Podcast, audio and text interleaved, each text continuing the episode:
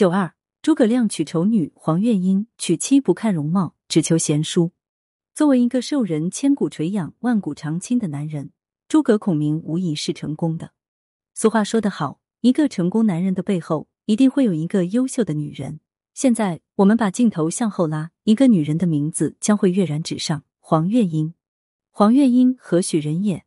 黄月英是荆州名士黄承彦之女。据说其幼得庭训，受父兄熏染，天赋异禀，且十分聪慧。但她的相貌实在不如人意。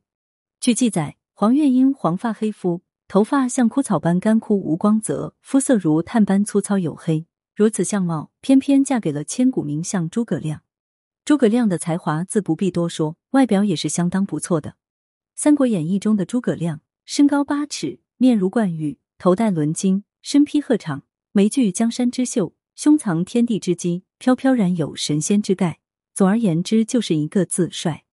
那么，如此完美的诸葛亮，怎么会娶一个丑女为妻呢？事实上，他俩的婚姻还是黄月英的父亲黄承彦主动牵线的。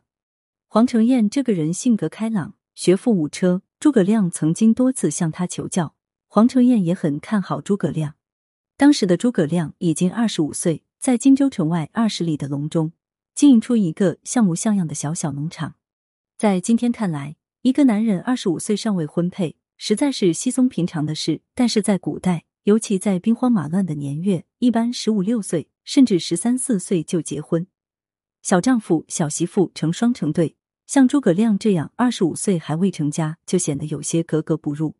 诸葛亮之所以迟迟不娶妻的原因。史书未作记载，但是大家稍稍一推算，便可以想清楚。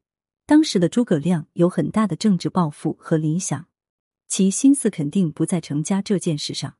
其次，诸葛亮这般聪明的人物，要娶的一定不是一般的女人，他肯定明白容颜易逝、贤妻难求的道理，因此娶妻肯定要求贤淑之女，所以婚事就这么耽搁了下来。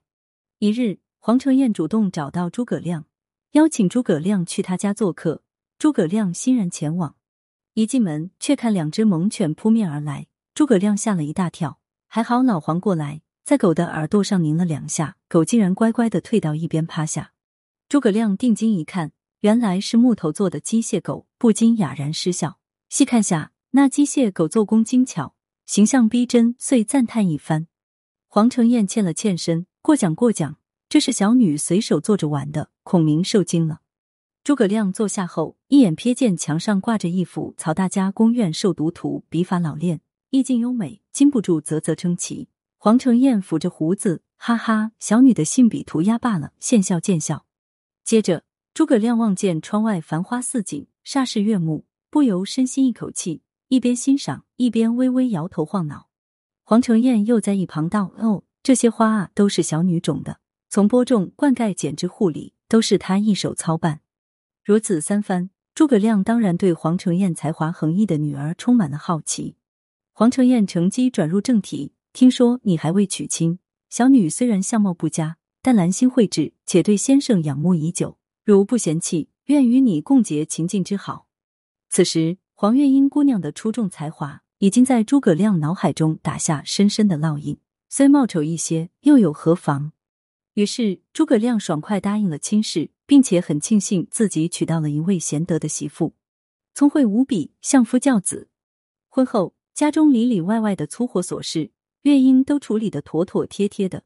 诸葛亮生活舒心，更能安心思考治国之略。月英除了精通机械工程，还博学多才。每每春暖花开或秋月皎洁，他与孔明促膝长谈，出言不俗，见解高明。夫妻对答之间，学风陶然，如痴如醉。日月灯烛下，月英粗厚的脸上竟也透出圣洁与娇媚。后来，诸葛亮当上丞相，操劳国事，日理万机，更因积劳成疾，英年早逝。他去世时，长子诸葛瞻也才八岁。如此，孔明自然无暇顾及子女教育，这一重担便落到了黄月英的身上。后来，孔明大儿子诸葛瞻在魏军入侵时，死守绵竹。不受威逼利诱，壮烈牺牲。小儿子诸葛怀后来面对晋武帝司马炎的封爵诱惑，也不为所动，坚持还乡务农。他们没有丝毫纨绔子弟的奢华习气，这都应归功于黄月英的教育。最丑的科学家，黄月英凭借自己的聪明才智，赢得了诸葛亮及社会人士的敬重。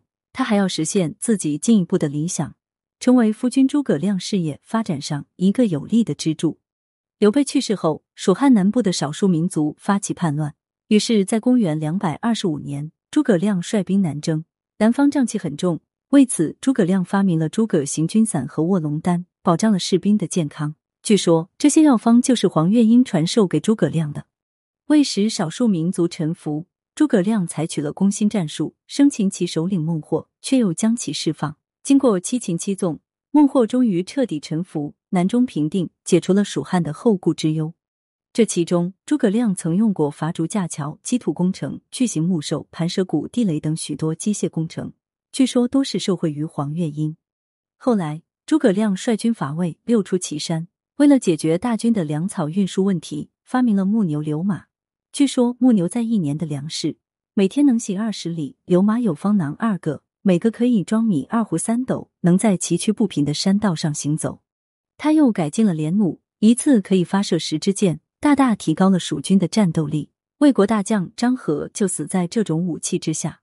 看《三国》之小结，据说黄夫人还会读心术、占卜、医疗、占星等，几乎无所不晓，对诸葛亮帮助极大。现在有句歇后语：“诸葛亮的丑妻家中宝”，这黄夫人还真是个宝。在这种情况下，丑还是不丑已不是那么重要了。黄月英很好的扮演了贤内助的角色，家世不凡。诸葛亮国事处处鼎力相助，帮夫君挂印封侯，成就伟业，流芳百世。